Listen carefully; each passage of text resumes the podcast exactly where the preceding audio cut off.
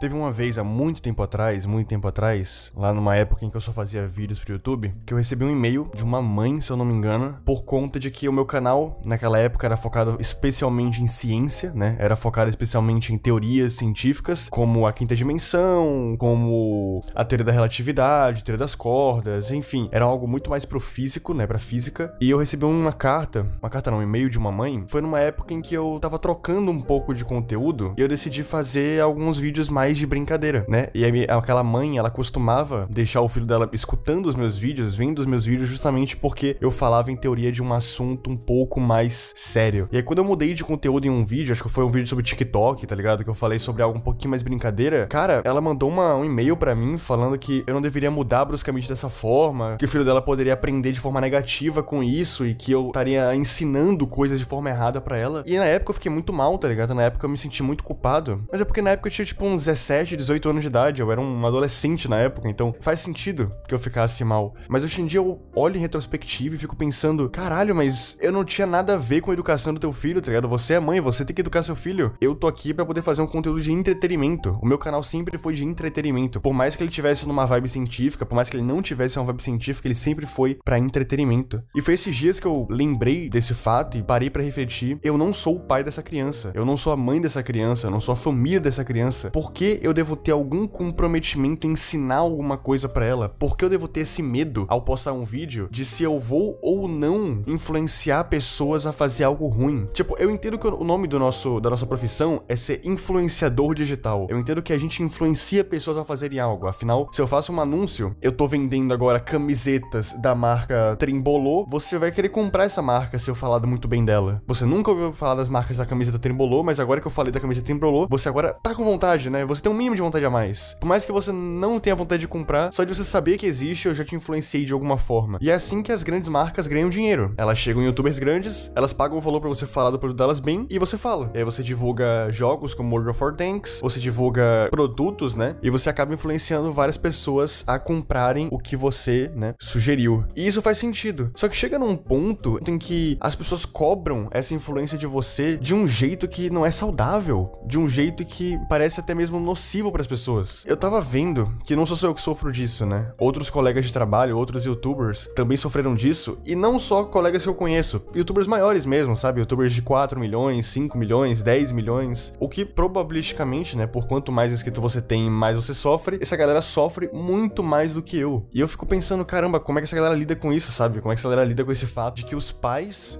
e mães te colocam um fardo em que eles deveriam ter, sabe? É tipo, eu não tenho tempo para cuidar do meu filho, você cuida do meu filho à distância. Não é assim que funciona. A gente aqui no Spotify, a gente aqui, sei lá, no YouTube, somos majoritariamente canais de entretenimento. Até mesmo podcasts de pura ciência, como, sei lá, o Sinapse do Pedro Loz. Eu tenho certeza que a principal questão dele é fazer você ter um bom momento ali. É fazer você se divertir enquanto aprende alguma coisa. Não é uma conversa densa, não é uma conversa super complexa que impossível de qualquer leigo entender. Não, é uma conversa descontraída. Agora, quando você sai um pouco da ciência e vai um pouco pro campo da opinião, um campo em que não é tão certo, e você, sei lá, se depara com alguém que fala que ketchup na pizza é uma merda, e aí chega outra pessoa e fala que ketchup na pizza é bom, e você fica é, atacando a pessoa que fala que ketchup na pizza é bom, você fala que isso é uma influência muito ruim, porque a pizza ela é italiana, os italianos não usam ketchup, ketchup é uma invenção norte-americana, e aí você começa a culpar a pessoa pela opinião dela, porque ela tá influenciando mal os seus filhos, os seus primos, as pessoas que elas gostam, você tem que começar a perceber que talvez o problema esteja na educação dessa criança, de levar tudo que ela escuta na internet, de levar tudo que ela vê como verdade absoluta, porque isso claramente é uma falta de senso crítico. E para você criar um senso crítico, você tem que tanto ouvir coisas boas quanto ouvir coisas que não fazem sentido nenhum. Afinal, se você escuta só um lado da história, talvez você nunca aprenda a discordar, né? Então, eu acho que é isso que esses pais, essas mães não percebem, que às vezes é bom você escutar mais de um lado da história. Às vezes é bom você escutar sim que ketchup na pizza é bom, por mais que não seja. Porque no final das contas, em algum momento seu filho vai comer um ketchup na pizza, ele vai achar uma merda e vai falar: caramba, aquele YouTube que falou que ketchup na pizza é bom, esse cara é delusional, esse cara é maluco. Por que, que ele falou que ketchup na pizza é bom? Não faz sentido nenhum isso. E aí você, como mãe, vai olhar e falar: olha só, você tá criando senso crítico, você tá se tornando um ser humano de verdade. E é assim que funciona. Agora imagina se todo mundo do mundo, todo ser humano do mundo chegou pro seu filho e falou: ketchup na pizza não é bom. E aí ele se convenceu, comeu pizza sem ketchup, nunca provou provou com ketchup e ele criou esse preconceito na cabeça dele de que ketchup na pizza não é bom. E não é bom, e não é bom, e não é bom. E aí você pergunta, você já comeu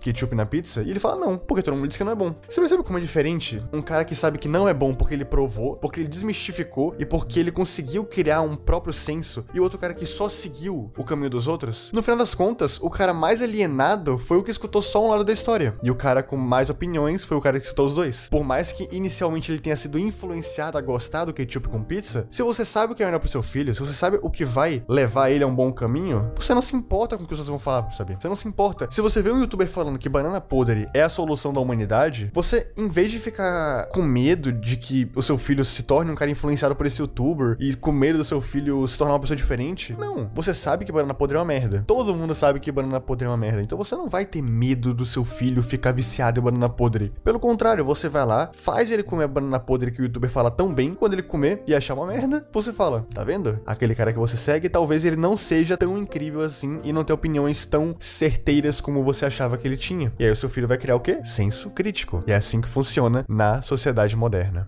Uh, nem tudo se baseia em ketchup na pizza e banana estragada. Tem alguns quesitos, tem alguns fatores que são realmente prejudiciais, são realmente nocivos. Sei lá, pessoas que defendem que a Terra é plana, pessoas que defendem coisas que são eticamente e moralmente erradas, aí sim são um pouco nocivas. Porque, sei lá, se você coloca na cabeça de uma criança que a ida à lua do, do Armstrong nunca existiu, que foi uma conspiração com Stanley Kubrick, que na verdade tudo foi encenado, nada foi de verdade, você não tem como levar o seu filho pra 1970 e mostrar ele, olha só, olha só ele indo pra lua. Não tem como você fazer isso. Então, isso sim pode acabar gerando algum problema, porque isso é um fato que você não tem como provar empiricamente, você não tem como provar por estar lá. Você tem relatos, você tem várias coisas do tipo. O que você pode fazer nesse momento é, o seu filho tá acreditando que por algum motivo a Terra é plana, o seu filho tá acreditando que por algum motivo a ida à lua nunca existiu. Em vez de você brigar com o seu filho, em vez de você brigar com o youtuber que influenciou o seu filho, faz o seguinte, pega o seu filho, já que você tem muito mais tempo com ele do que que eu tenho tempo com ele, senta numa sala, pega e tenta ensinar ele o porquê que a Terra não é plana. E tenta ensinar ele porquê que o homem foi à Lua. Você não pode culpar toda a educação do seu filho, você não pode culpar tudo que o seu filho vê na internet. Afinal, não só sou eu que o seu filho vê, não é só o Castanhari, o Selbit que o seu filho vê. O seu filho vê tudo, tudo, porque tá no alcance da mão dele. E outra coisa, se você não quer que o seu filho veja conteúdos que saiam dessa bolha, tem o YouTube Kids, né? Você pode simplesmente deixar o seu filho vendo Peppa Pig e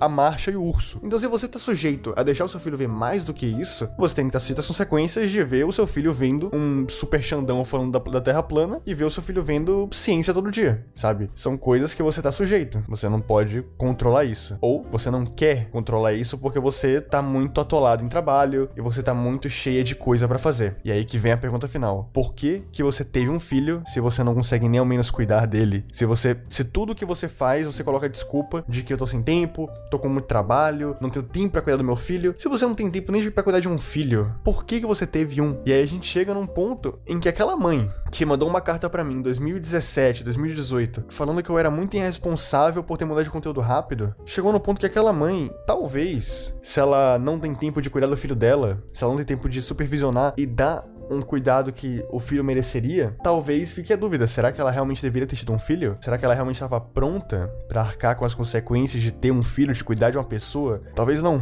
Talvez não. E foi por causa disso que ela colocou peso demais nos youtubers que ela fez o garoto assistir. E, e, talvez ela colocou responsabilidade demais em mim, numa coisa em que ela deveria ter sido responsável, que é cuidar do filho dela. Enfim, a mensagem final que eu tiro disso é: eu não sou seu pai. Eu não tenho obrigação de cuidar de você, eu não tenho obrigação de te influenciar pro bem. O que você pode fazer, sei se o crítico ou não, é conseguir filtrar o que te influencia pro bem e o que te influencia pro mal. E se por algum motivo você for uma criança de 10 anos de idade e não tiver senso crítico, aí a sua mãe tem que cortar o que é bom e o que é ruim de você. Não precisa vir mandar e-mail, não precisa vir xingar, só corta e vê o que é bom. Agora, se você tem tipo 25 anos de idade e não sabe o que é bom para você, aí talvez você possa estar um pouco perdido na sua vida e aí nem a sua mãe para te ajudar, nem eu para te ajudar, e sim, sei lá, um psicólogo ou só mesmo desses coaches motivacionais. Não, era brincadeira, não, não vê coach. Isso normalmente não ajuda.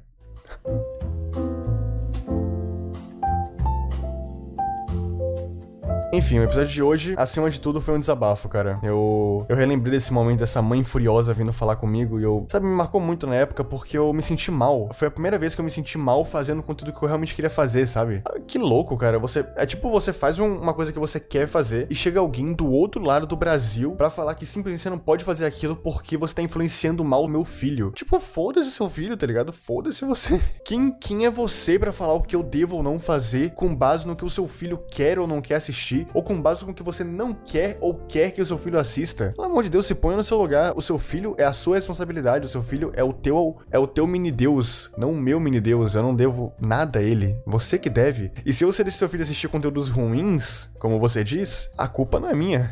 A culpa é sua. E sempre será.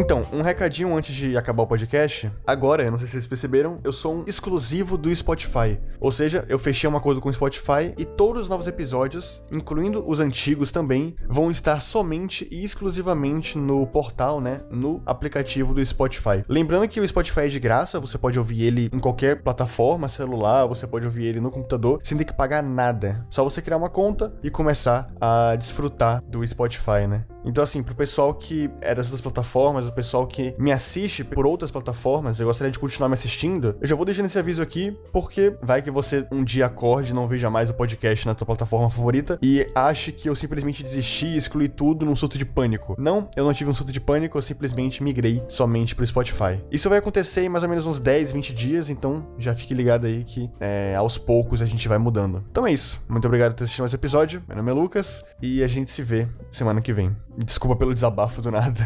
Tchau, tchau, gente. Abração.